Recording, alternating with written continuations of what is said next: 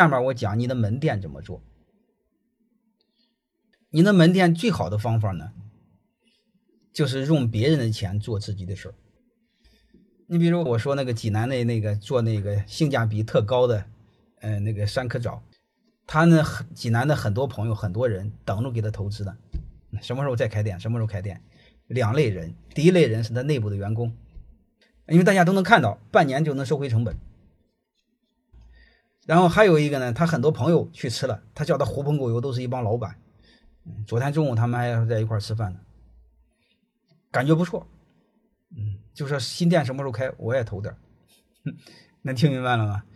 你的门店，我建议你用别人的钱做自己的事儿，不要花钱。这就是我将近二十年来一直研究股权设计背后的逻辑。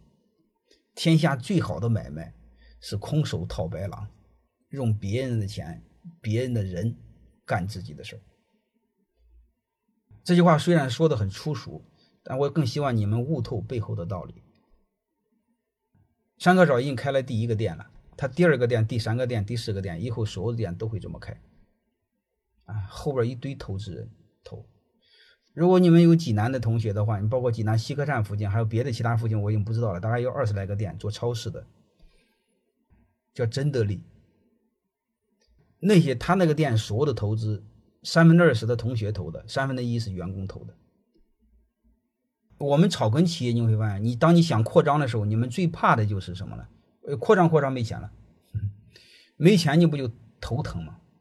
那怎么解决这个问题呢？就是用别人的钱。